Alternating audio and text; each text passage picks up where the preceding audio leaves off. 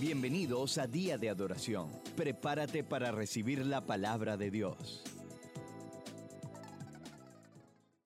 Yo soy el camino, yo soy la verdad, yo soy la vida. Nadie viene al Padre si no es por mí. Quiero que juntos hoy eh, meditemos en esto de yo soy la verdad. Yo soy la verdad. Cristo dijo, yo soy el camino, yo soy la verdad, yo soy la vida. Nadie viene al Padre si no es por mí. En el sentido más común, uno pudiera decir que la verdad es todo lo opuesto a la mentira, al error, al engaño, a la falsedad. La definición de la Real Academia, la definición gramatical, si pudiéramos decir. ¿Verdad? Lo resumen así o lo definen así, conformidad de las cosas con el concepto que de ellas forma la mente. Conformidad de las cosas con el concepto que de ellas forma la mente. La definición, por ejemplo, filosófica o las definiciones filosóficas de la verdad gravitan en tres categorías de definiciones cuando se trata de explicar qué cosa es la verdad. Está la verdad como utilidad. Esta es una definición un poquito pragmática porque se enfoca en los resultados. Algo es verdad si da resultados o algo es verdad si funciona, si trae resultados.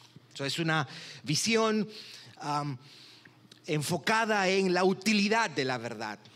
Está la definición de coherencia. Dice, verdad es todo aquello que está en armonía con las cosas que se han dicho, con las cosas que se creen o con las ideas que se han creído y no hay contradicción. Por eso es que en ocasiones se trata de describir lo que es la verdad como coherencia, coherencia con todo lo que creemos, con todas las ideas y las cosas que hemos dicho. Pero quizá la definición más común de verdad es la que se conoce como verdad como correspondencia. La verdad, dice esta definición, es todo aquello que se corresponde con la realidad. Verdad es todo aquello que se corresponde con la realidad y entiéndase la realidad como nosotros la conocemos.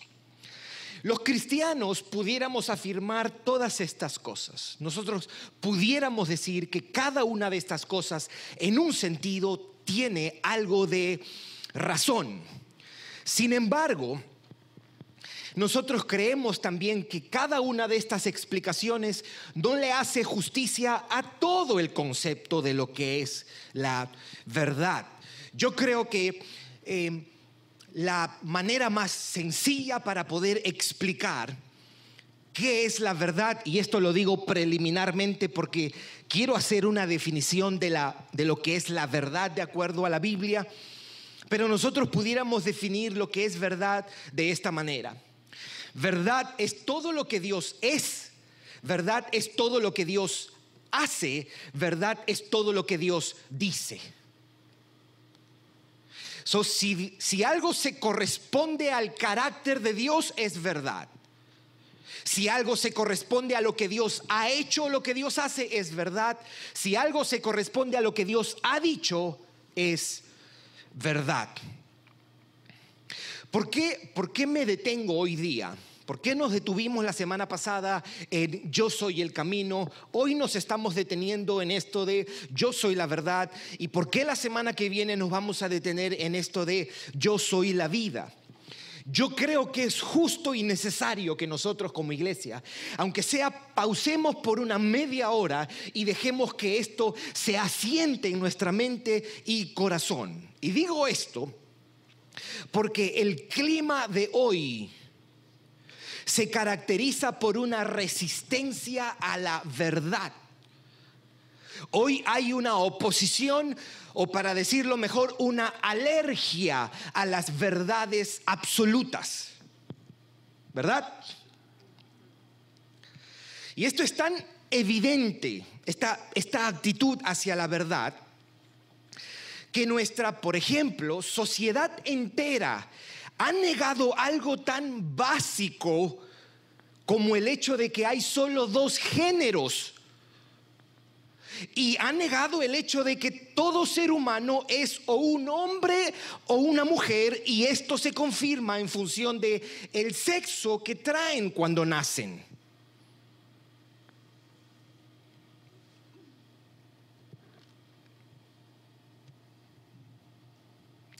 Por eso, solamente para poner un ejemplo, los artistas han sido arrastrados por esta mentira. Número uno. Y número dos, ellos son los profetas de esta mentira. Porque ellos son los que están, ¿verdad?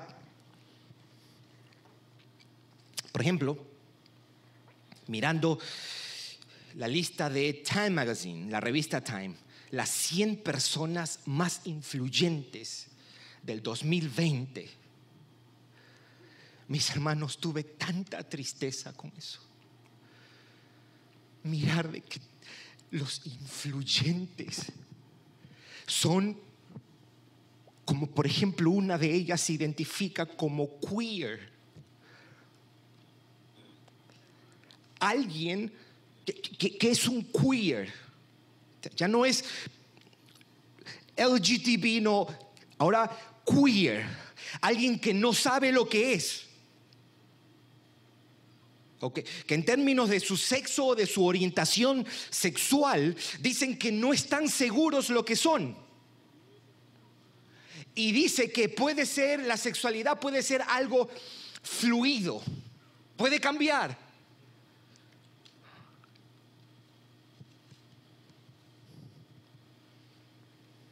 Queer es alguien que dice, yo no tengo que encajar en estas categorías de hombre y mujer. Yo soy otra cosa.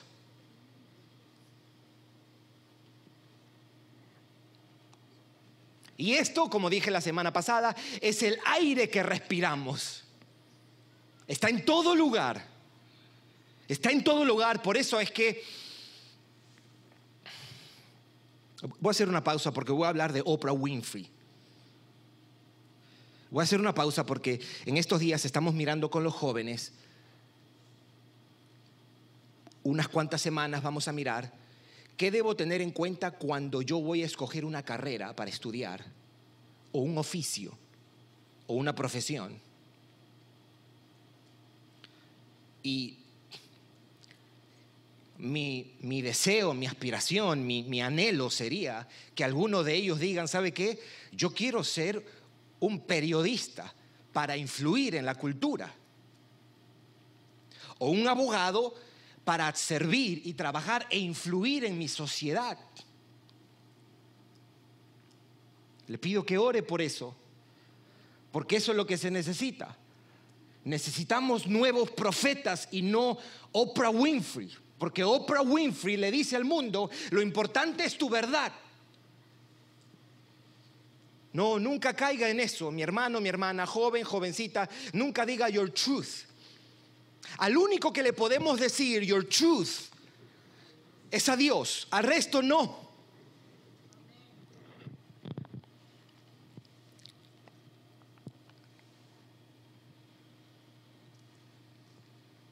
Por otra parte, por ejemplo, nuestra época ha negado que aquello que crece en el vientre de una mamá es una vida.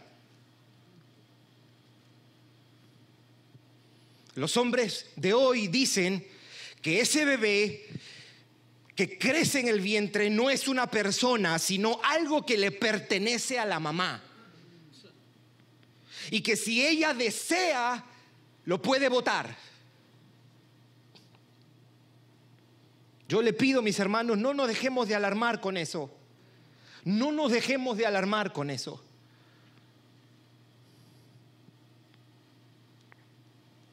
Vivimos en el siglo que negó la distinción que hay entre hombre y mujer. Pensamos que hacer distinciones es una forma de discriminación. Y no reconocemos las diferencias que hay entre hombres y mujeres porque no entendemos que esas diferencias no nos hacen más ni menos, sino que son parte de un diseño. Somos diferentes porque tenemos responsabilidades diferentes. Y Dios nos crea y nos dota de acuerdo a la función a, la que Él nos ha asignado. Si usted es hombre, a las funciones de hombre y si usted es mujer, a las funciones de mujer. Y eso expresa un sabio diseño. Y esta sociedad ha negado esa distinción porque está más comprometida con la verdad, con la mentira que con la verdad. Y eso ha sido cierto desde Génesis 3. Somos una generación que niega la realidad para aceptar una mentira. Negamos lo que es evidente y creemos el engaño. Y toda una generación ha sido arrasada por esta mentira o está siendo arrasada por esta visión de la realidad. Cuando nosotros sabemos que por definición la verdad es universal. Lo que es cierto es cierto y que podemos afirmar con certeza es cierto aquí para todos los hombres, en cualquier lugar, en todos los tiempos. Dos más dos siempre fue cuatro.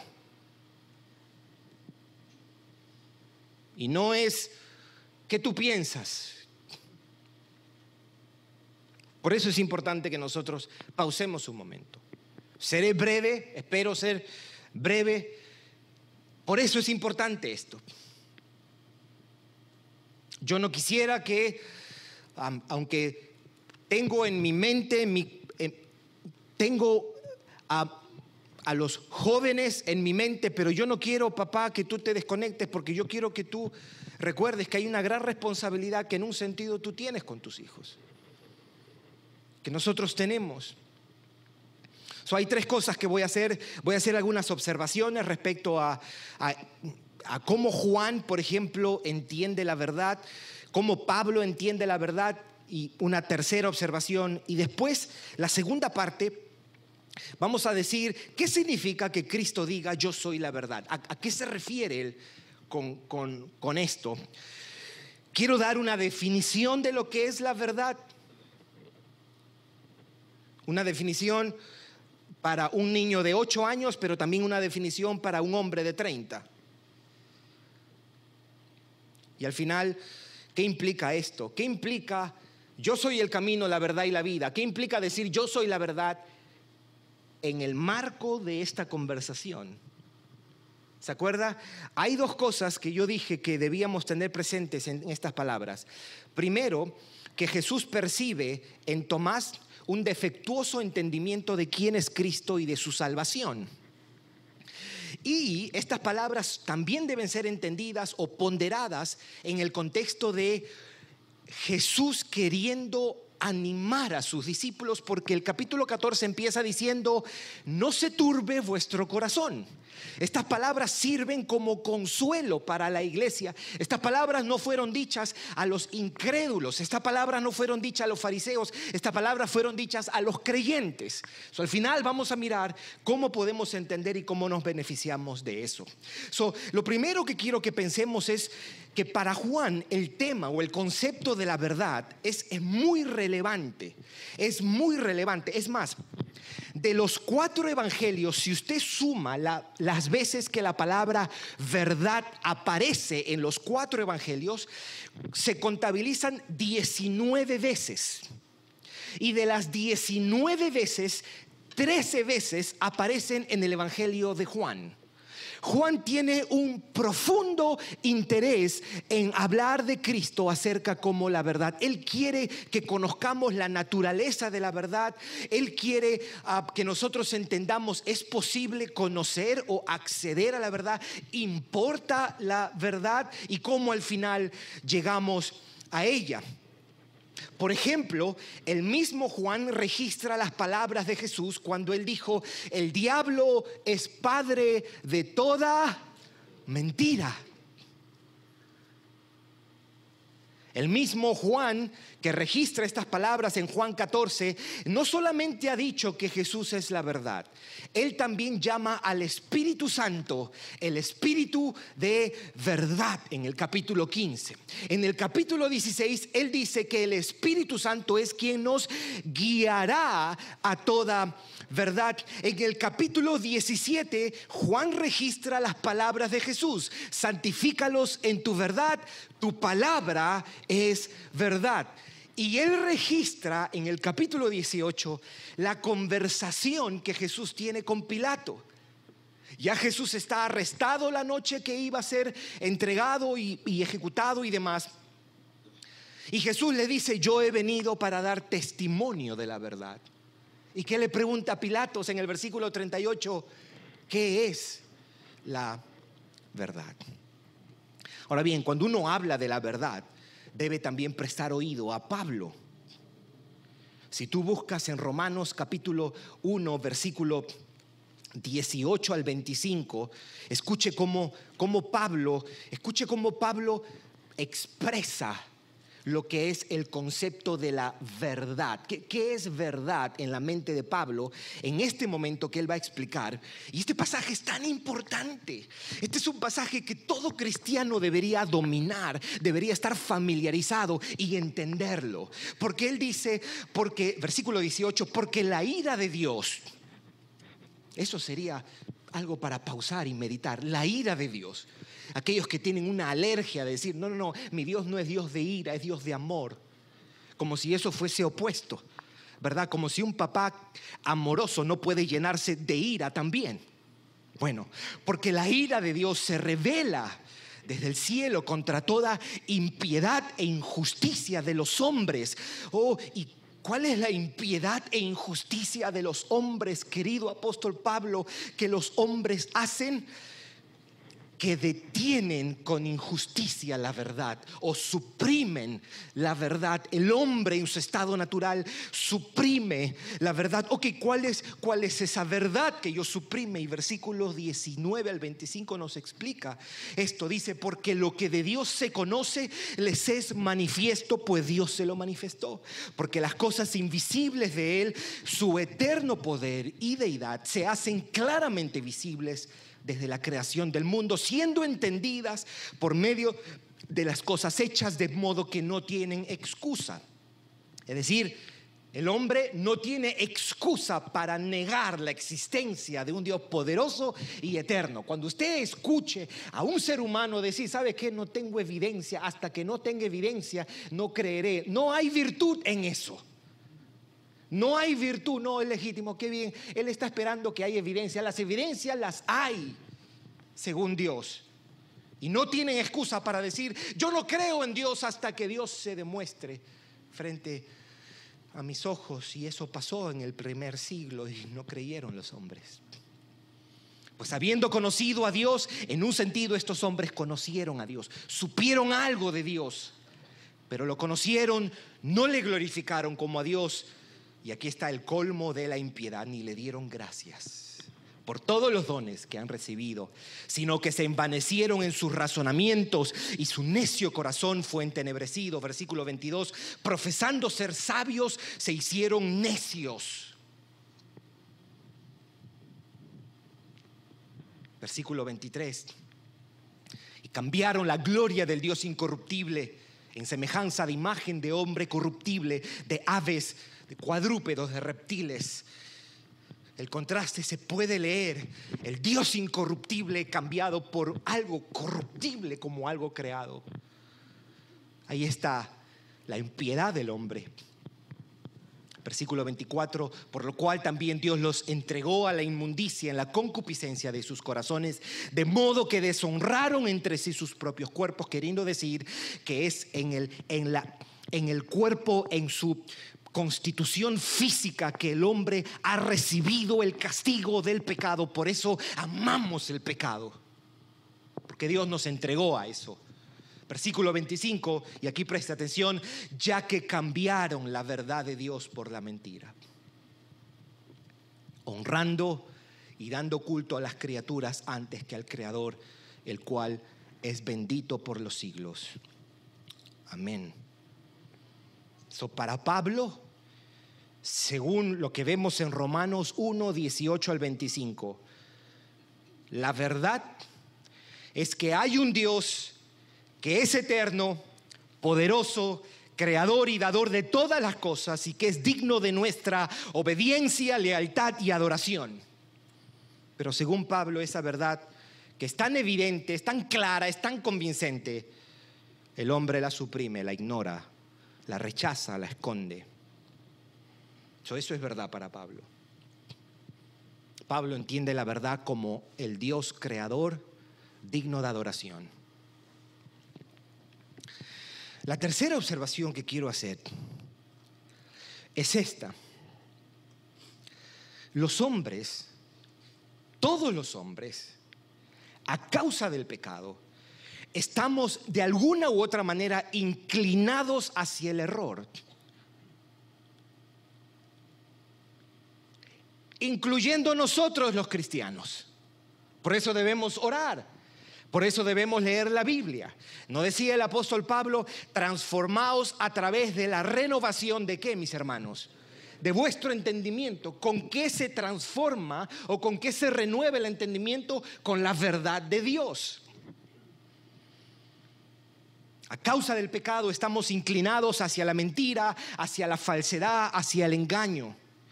Toda la creación, si vamos a ser justos con el relato de la escritura, fue arrastrada al pecado por la mentira. Eso es justo decir que todo esto se dañó por creer una mentira. Por creer lo contrario a lo que Dios había dicho. Dios dijo la verdad, si comes de este fruto, morirás. El diablo, por su parte, por medio de la serpiente, dijo, no morirás. Al final los hombres creyeron una mentira y creer una mentira ha sido la causa de tanta miseria. Por rechazar la verdad, la humanidad ha sufrido dolor, angustia, muerte. Por no escuchar a Dios, quien es la fuente y la medida de la verdad, el mundo ha caído y por eso está lleno de injusticias, de mentiras, de abusos, de aflicción, de guerras, enfermedades. Y no va a parar y no va a parar. Así ha sido desde Génesis 3. Decía es Lewis,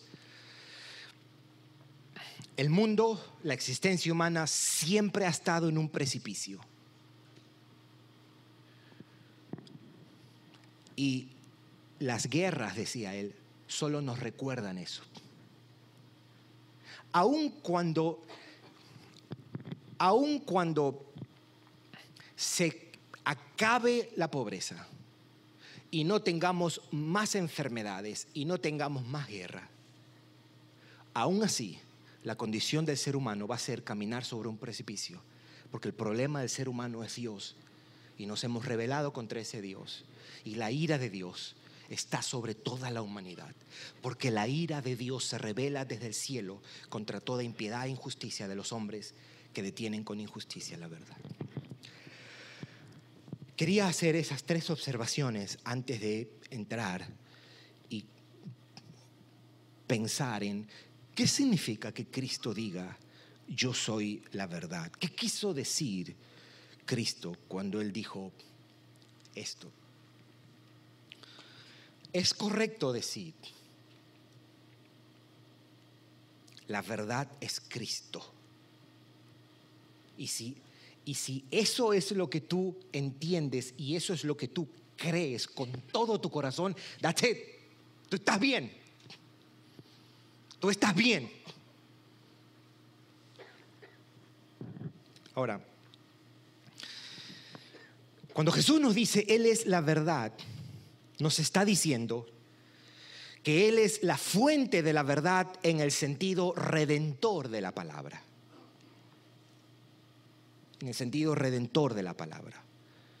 Nadie se salva sino por Él.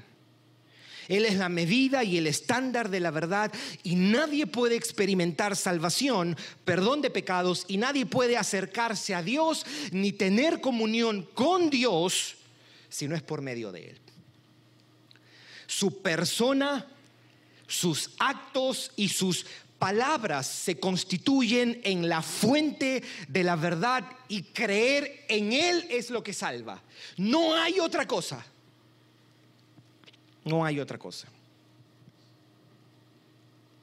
Quien ofrece alguna forma de felicidad duradera, mis hermanos, quien ofrece alguna forma de redención, o quien ofrece algún lugar en el cielo sin Cristo es un farsante. Es un fraude. No, no como dicen los teléfonos, scam likely. No, scam for sure. Un fraude seguro es eso. Creer que separados de Cristo puedes salvar tu alma. mi tía fue buena persona, fue buena persona. Ok, pero abrazó a Cristo. No, Tú no puedes hablar de eso.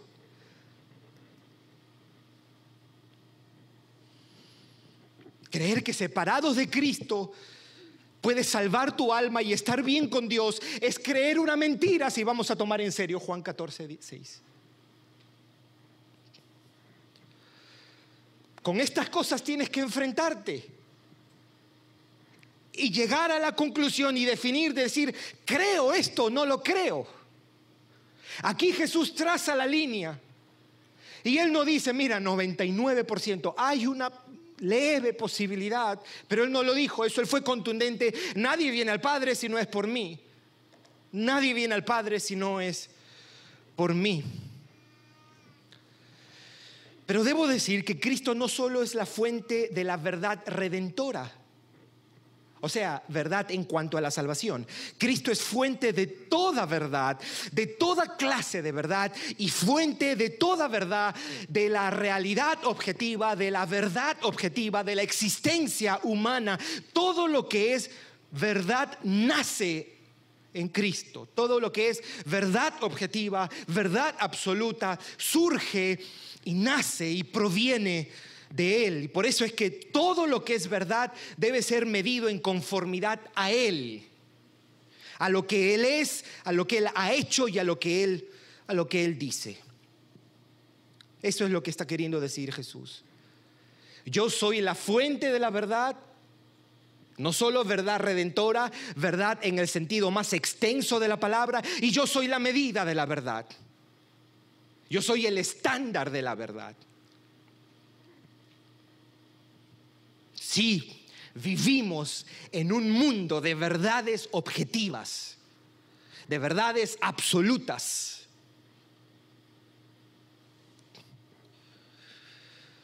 Y damos gracias que es así. La existencia no pudiera ser si la verdad no fuese objetiva. El servicio en día de adoración es una y treinta en punto. No, ¿a qué te refieres con una y treinta? Hasta ahora, ni siquiera los amados hermanos que llegan un poquito tarde han preguntado eso. Nadie ha preguntado, ¿a qué te refieres con una y treinta?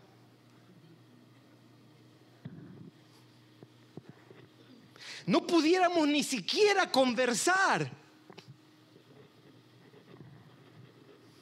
Mi amor, ¿puedes pasarme un tenedor? Ella no se para y dice, ¿qué es tenedor para ti?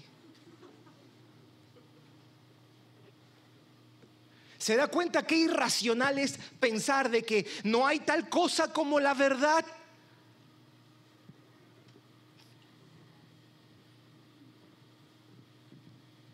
¿De dónde tú eres? Soy de Perú. Nadie me ha cuestionado eso. ¿Por qué? Porque se puede hablar en esos términos. Porque hay tal cosa como la verdad. Y la verdad es todo aquello que se corresponde con la realidad. ¿Qué es la verdad? Voy a dar una definición general y una definición más precisa una definición amplia y una más estrecha o como dije hace un momento, para un niño de 8 años y después para una persona de 30 años. Si necesita las dos, bien. Definición para un niño. Verdad es todo lo que Cristo es, es todo lo que Cristo hace y todo lo que Cristo dice. ¿Quién es Cristo, el Hijo de Dios? ¿Qué ha hecho? Ha redimido a su pueblo en la cruz del Calvario.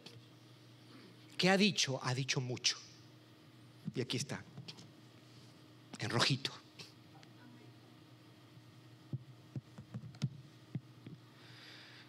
Todo lo que Cristo ha dicho tú lo puedes poner en el banco.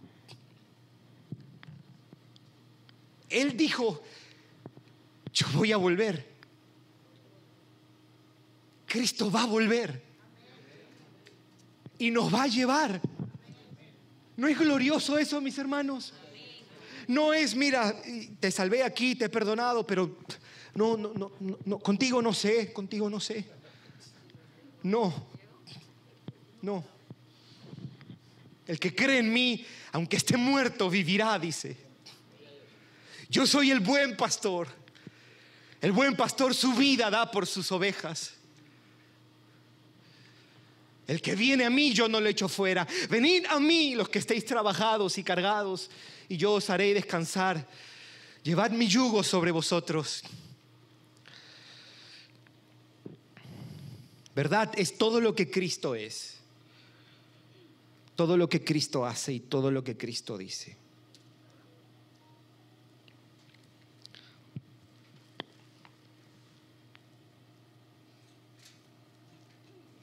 Pero si tomamos y queremos ser justos con Pablo, esta sería mi otra manera de explicarlo, que no se contradicen porque están en armonía, porque la Biblia no se contradice. Sería diciendo esto, verdad es Dios, afirmar a Dios como el único creador, dador de todas las cosas, digno de adoración, que ha dado redención, perdón de pecados, felicidad y vida eterna en Cristo. Eso es la verdad. Eso es la verdad.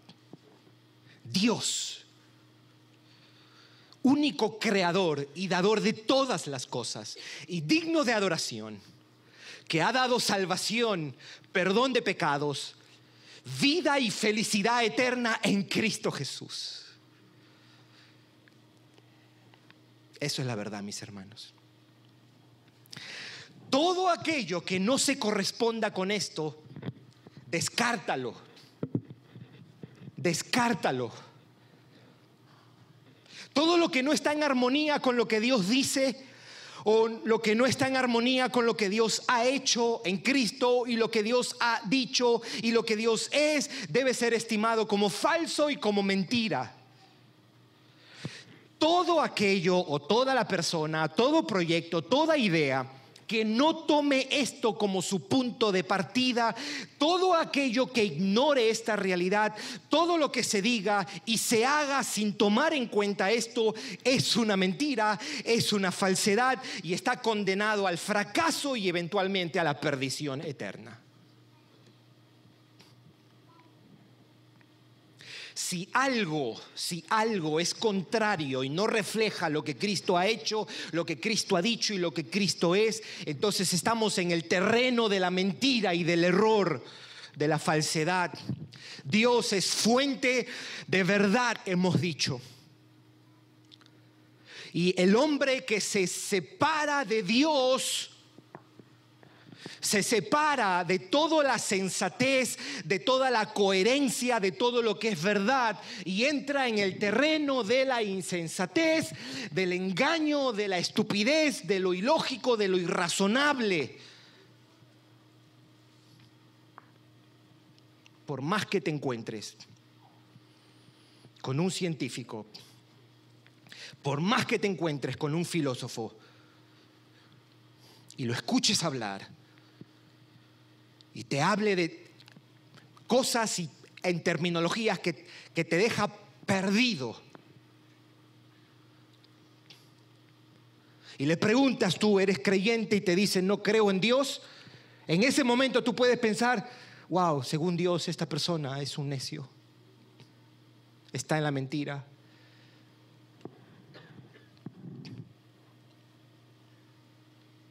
Una vida que no toma en serio a Cristo.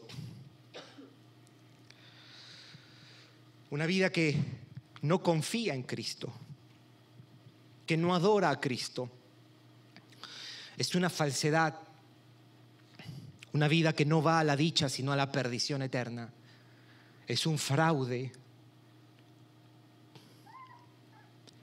Si tú has pensado, si tú has pensado que tú te puedes salir con la tuya sin Cristo, mi amigo o mi amiga, aquí Dios te está mostrando misericordia y te está diciendo, estás camino a la perdición eterna. No te pierdas, no te pierdas.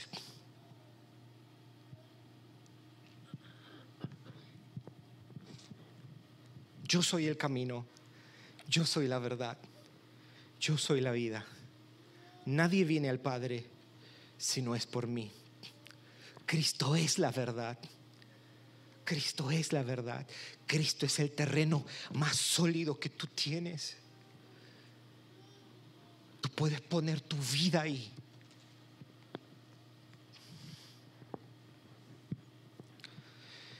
Y para terminar, si pensamos en qué implica en el contexto, porque habíamos dicho que hay dos cosas, como dije al comienzo, que debemos tener presente. Jesús dice estas palabras porque él sabe que Tomás tiene una defectuosa comprensión acerca de Cristo y de su salvación, y que estas palabras tienen la intención de ser consuelo para discípulos angustiados. ¿Cómo yo tomo esto? Lo tomo diciendo que por encima de nuestras dudas e incertidumbres, que son muchas, dudas e incertidumbres acerca de Cristo en algún momento de nuestra vida cristiana, acerca de quién es Él, acerca de cuán cierta es mi relación con Dios, Él viene y dice, tranquilo, yo soy la verdad. Yo soy confiable, si estás en mí estás seguro. No temas, esto es cierto. No temas, esto es cierto. Tú lo puedes poner en el banco. Hace dos mil años, un judío que caminó en Palestina y sanó enfermos, levantó a los muertos, enseñó, dijo ser el Hijo de Dios e hizo los milagros que nadie más ha hecho y ha sido registrado por cuatro hombres en cuatro documentos que se llaman los evangelios. Y él hizo cosas que nadie hizo y dijo cosas que nadie había dicho. Pero la última prueba, la prueba de fuego, fue que Él dijo, yo voy a morir para salvar a mi pueblo, pero me levantaré al tercer día. Y al tercer día se levantó de los muertos para dar perdón de pecados, salvación, nueva vida, esperanza y vida eterna. Cristo Jesús es la verdad, mis hermanos. Estamos en un lugar seguro. Y el día que nos, nos vamos, mis hermanos, nos vamos a estar con Él en gloria y para siempre. Eso es esperanza. El Evangelio no te invita, el cristianismo no te invita, pon tu cerebro a un lado y cree ciegamente. No, no, no, no, no. Es una invitación razonable y coherente. La fe no está divorciada con la razón. La fe no está divorciada con la razón, mis hermanos.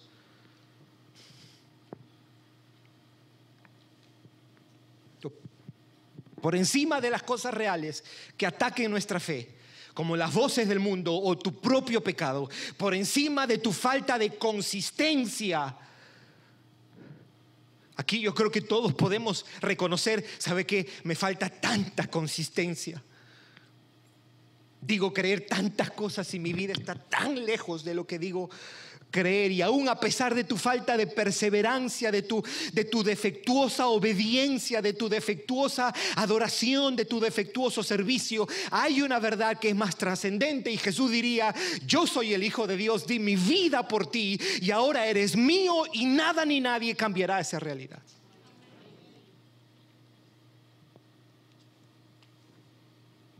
Y en medio de la aflicción, en medio de la angustia, Él dice, Gerson, yo soy la verdad. Richard, yo soy la verdad. Nelson, yo soy la verdad. Elibet, yo soy la verdad. Yo soy la verdad. Tu aflicción es cierta. Aquí no se trata de negar. No, no, no, eso, eso no es cierto. No, el cáncer es cierto. Cuando un hijo o una hija se va de la casa, es cierto. Un divorcio es cierto no se trata de negar la realidad, sino de afirmar una realidad que es superior y una verdad que trasciende.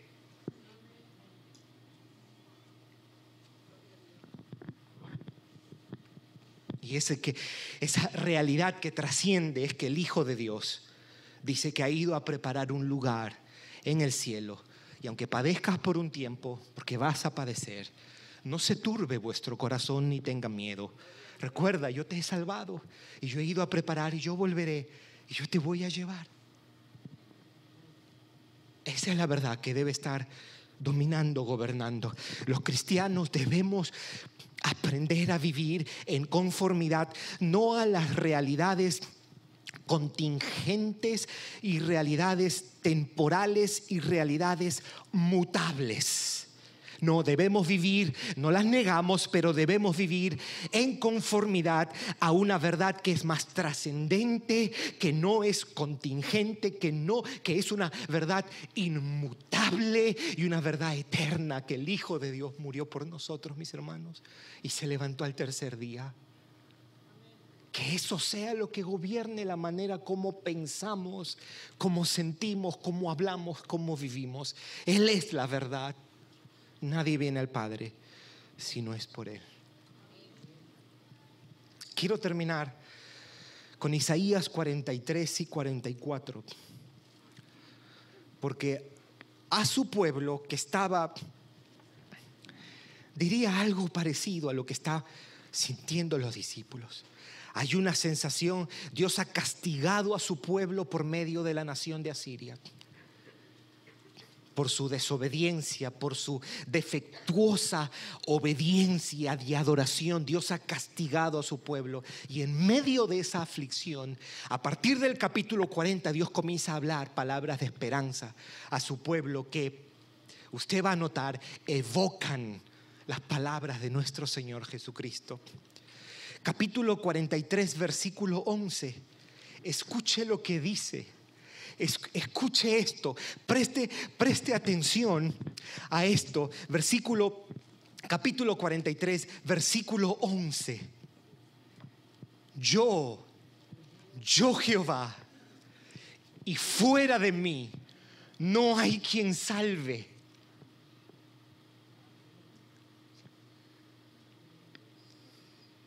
El cristianismo es lo más seguro que tenemos.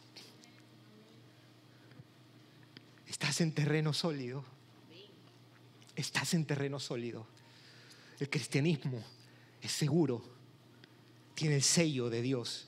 Yo soy Jehová. Y fuera de mí no hay quien salve. No busques salvación. No busques salvación en la nueva era.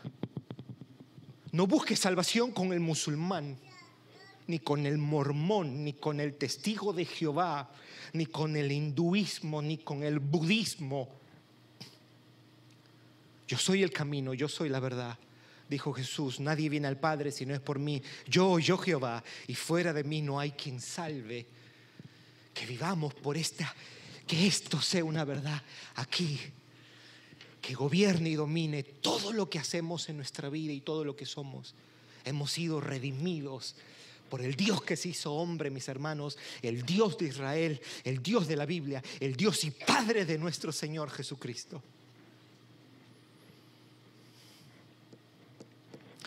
Isaías 44, versículo 6.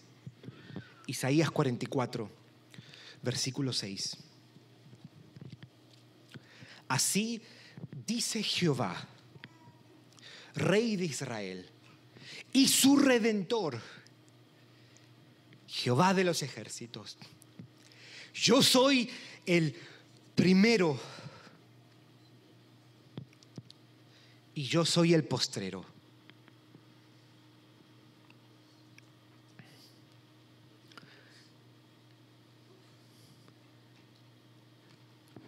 Todo está contenido en esta verdad. Nadie antecede a Dios, nadie precede a Dios. Y nadie lo sigue. Él es el principio, Él es el fin. ¿No lo dijo el Señor en Apocalipsis? Yo soy el alfa, yo soy la omega. Eso está dicho como para que tú digas, hey, ubícate, yo necesito constantemente ubicarme. Este es el mundo de Dios. Él es el primero y todo lo que Él dice es cierto por encima de cualquier voz por encima de la voz de mi corazón, porque Jeremías decía, engañoso es el corazón, por encima de lo que digan los presidentes, por encima de lo que digan las naciones, por encima de lo que digan los médicos, los abogados, la gente, por encima de lo que diga mi engañoso, mi, mi engañoso corazón, por encima de lo que diga tu papá, tu mamá, tus hijos hay una verdad que es trascendente y es que Dios es el primero y es el postrero. Y fuera de mí no hay Dios. Fuera de mí no hay Dios. Wow, podemos llorar con esperanza nosotros. Podemos llorar, podemos mirar el mundo, podemos mirar los desafíos a la cara sin correr, sin temores sin acobardarnos. Estamos en el mundo de Dios, bajo las leyes de Dios, delante de la presencia de Dios en todo tiempo. Y este mundo un día fue visitado por el Dios que se hizo carne y nos redimió. Yo soy el camino, yo soy la verdad, yo soy la vida. Nadie viene al Padre si no es por mí. Tenemos algo sólido en la fe cristiana, mis hermanos. Tenemos algo precioso en el cristianismo. Vamos a orar. Gracias por escucharnos. Para recibir esta y otras enseñanzas, visita diadeadoración.org. Hasta la próxima.